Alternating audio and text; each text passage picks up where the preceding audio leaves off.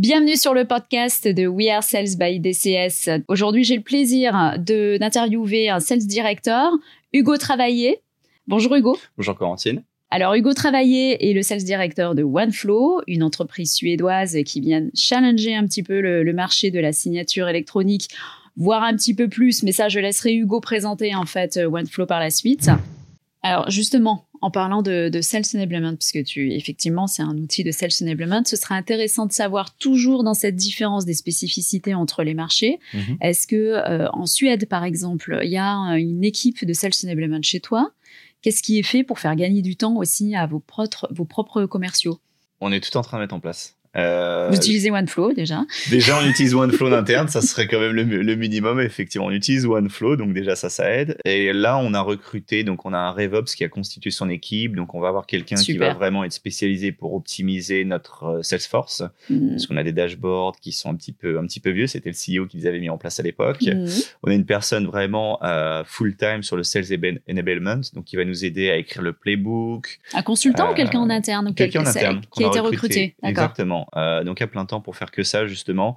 Et surtout que OneFlow c'est internationalisé, donc on est présent dans, enfin on a des, locaux dans plus de 7 pays maintenant. Mm. Et donc du coup bah, c'est l'idée d'avoir la même structure en fait et la même méthodologie dans chaque pays en fait. Donc euh, D'accord. parce qu'autrement tu as des, des decks, des présentations qui, qui sont complètement différentes d'un d'un pays à l'autre. Donc il est temps d'harmoniser un petit peu le, le tout effectivement. D'accord. Et d'ailleurs, l'onboarding, ton onboarding à toi, c'est fait en Suède. hein. Donc l'onboarding, Ouais. il est déjà homogène en fait au niveau de la force de vente. Ça là-dessus, effectivement, il est, il est top. On passe une semaine en Suède. On a chacun les, les mêmes trainings selon le, le niveau de senior- seniorité, enfin se- selon le poste plutôt. Mm. Et euh, au moins, c'est effectivement fait à la maison mère et ça permet bah, du coup de rencontrer tout le monde et de passer un super moment avec l'équipe. ouais. Et qui s'en charge Qui le fait? C'est les managers en Suède qui se- qui s'occupent de ça. Donc euh, le. CEO, Les managers sales.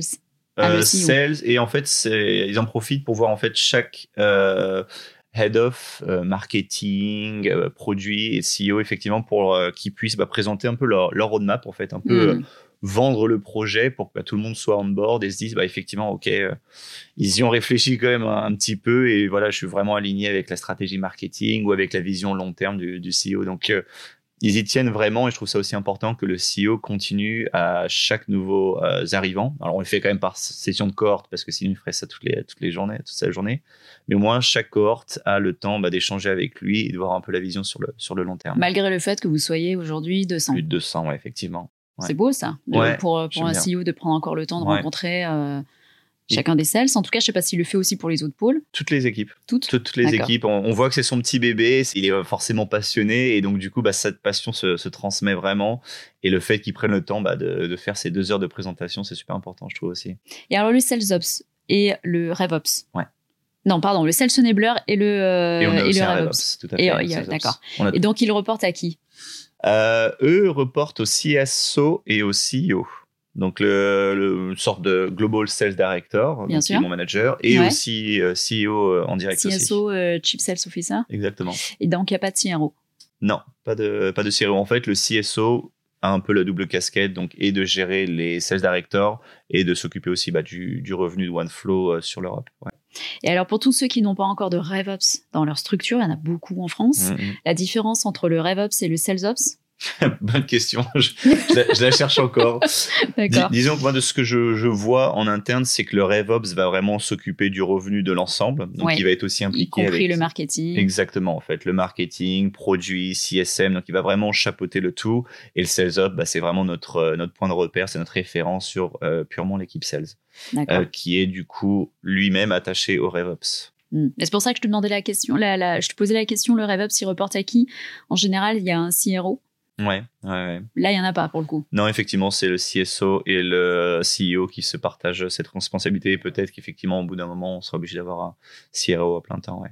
D'accord. Et donc, tu fais de la réécoute. Qu'est-ce que tu as mis d'autre en place? On fait de la réécoute. C'est énormément de, de réécoute pour le coup. Euh, on se partage aussi les emails. Mm. Euh, dès qu'on a une objection, voilà, j'ai eu cette objection, qu'est-ce que vous diriez?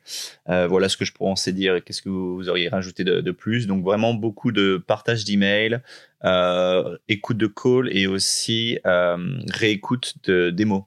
Euh, parce Mm. que c'est vrai que euh, c'est super important de réécouter le, le call call, mais aussi la démo pour voir effectivement bah, la, gesture, euh, le temps de parole aussi qui est super important et qui est très différent d'un call call versus un discovery call. Donc on, analyse, on analyse beaucoup ça en fait. Est-ce que tu as réussi à créer du lien avec la personne? Est-ce que tu as un champion en interne? Donc vraiment on essaye de, de, suivre de plus en plus en fait l'ensemble donc du premier contact jusqu'à la signature. Euh, D'ailleurs c'est ce qu'on fait aussi. On a des quarterly reviews où est-ce que justement on raconte un peu l'histoire. Bah voilà, j'ai signé ce super euh, super client et voilà un peu les différentes étapes, tous les meetings qu'on a eu. Comme ça, ça permet tout le monde bah, de se rendre compte effectivement il y a beaucoup d'étapes. Tu parles à beaucoup d'interlocuteurs et on a réussi à les à les signer parce qu'on répondait par exemple à un pain point, à une difficulté, enfin un, un vrai problème que qu'ils avaient identifié. D'accord. Et tu me parlais aussi euh, quand on s'est appelé euh, d'un sales qui avait un panier moyen supérieur à d'autres. Enfin, et donc du coup, euh, tu, tu, voulais le faire intervenir. C'est faire ouais. participer aussi finalement Ouais, ton équipe elle-même.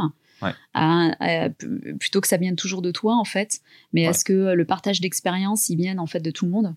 Ouais, c'est super important, effectivement. C'est le côté, alors là, je vais sortir tous les buzzwords, mais que j'utilise vraiment. Vas-y.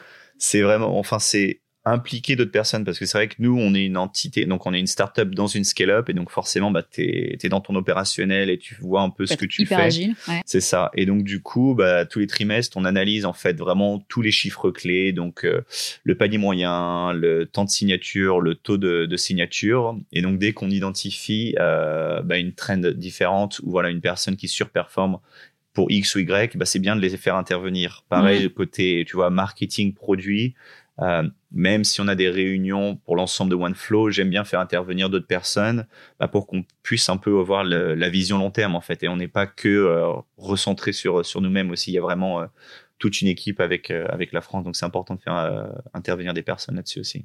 Et donc important que ce soit pas qu'une transmission orale. Tu as quoi? T'as un playbook que tu alimentes en permanence? Ouais, on a un playbook, playbook qu'on alimente en permanence et on a la personne du Sales Enablement qui va vraiment harmoniser tout ce, tout ce playbook aussi derrière. D'accord. Au niveau mondial, elle par contre, au niveau global. Exactement. Et euh, toi, le playbook, il est sur quoi? Il est c'est un PowerPoint, c'est un. Notion, c'est quoi? Oui, non, on est sur le Mais personne, tu sais, enfin Ouais. c'est- rare hein, les playbooks qui sont très euh, Ouais. aboutis, euh, interactifs, etc. On a télé, enfin, on a souscrit un, un software suédois dont je me rappelle pas du tout le nom. Donc ça te montre à quel point on l'utilise. Non, mais on a, on a un software pour l'onboarding et pour le- la formation continue. Mais on est quand même toujours en fait dans le classique où est-ce qu'on reste, euh, voilà, on a des dossiers dans le drive, les calls à réécouter, les objections, le prix, euh, et effectivement, tu as les présentations PowerPoint qui vont, qui vont avec. Ils vont le voir quand même, tes équipes, le playbook? Oui. Ils, Ouais, ils ouais, se réfèrent régulièrement à celui-ci Bah, effectivement, pendant l'onboarding, et en fait, euh, il faut qu'on se refasse des sessions parce que c'est vrai que bah, tu, tu l'oublies, hein, surtout dans l'onboarding, tu une longueur de jour. Si tu as 5 minutes pour aller aux toilettes, t'es es content. C'est entraînement sur entraînement, euh, session sur session avec des sujets assez différents. Donc, du coup, après, on se revoit le playbook un peu plus tard, effectivement, pour bah, le, le reprendre. Tu vois, par exemple, il y avait une commerciale qui avait un taux de, de vente qui était un peu inférieur à la moyenne. Bah, là, on s'est remis dans le playbook sur le need analysis qu'on a mis en place, tout ce qui est bande, peak pour en fait bah, analyser les deals et essayer de comprendre pourquoi euh, certains étaient perdus euh, versus d'autres. Est-ce que tu as entendu parler des people skills? Oui, un petit peu. On en parle de plus en plus dans le monde du recrutement. Donc, il y a les hard skills, Ouais. il y a les soft skills. Ouais. Et dans les soft skills, il y a les people skills. Parce qu'évidemment, et, et ça, c'est vraiment, c'est encore plus vrai pour les fonctions commerciales que pour d'autres fonctions, c'est que ce qui fait la différence, c'est la capacité, euh, c'est l'intelligence relationnelle, en fait, Mm, mm. tout simplement. Justement, quand on est un challenger, tu as besoin de quelles ressources, toi? Tu regardes, tu, qu'est-ce que tu vas regarder quand tu vas recruter euh, chez un sales? Ouais, c'est- intéressant parce qu'on a plusieurs profils, effectivement, et niveaux euh, d'expérience dans, dans l'équipe. Hmm. Pour moi, il faut avoir cette euh, mentalité, ce mindset où est-ce que tu as presque ton entreprise dans l'entreprise, en fait. Tu as un peu ce côté auto-entrepreneur où est-ce que, bah voilà, j'ai mon portefeuille de prospects, de clients que je dois aller prospecter des marchés et donc comment je vais, je vais m'y prendre en fait. Donc on a Mhm. tous les process et tout le support en place, mais j'aime bien quelqu'un qui va penser un peu en dehors de, de la box pour améliorer les process en fait. Donc j'aime beaucoup les gens, que ce soit et pour vendre et en interne, qui challenge en fait le, le statu quo.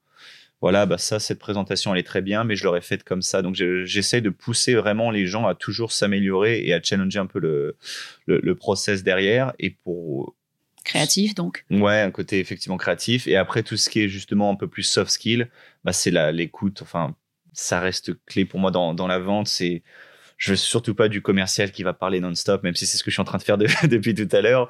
Mais c'est vraiment le côté, en fait. Bah, ça, c'est parce que je te le demande. Oui, oui, non, bah, heureusement d'ailleurs. Mais effectivement, c'est le côté, bah, j'écoute et je challenge et j'ai vraiment une écoute active et je challenge quand c'est pertinent ou pas.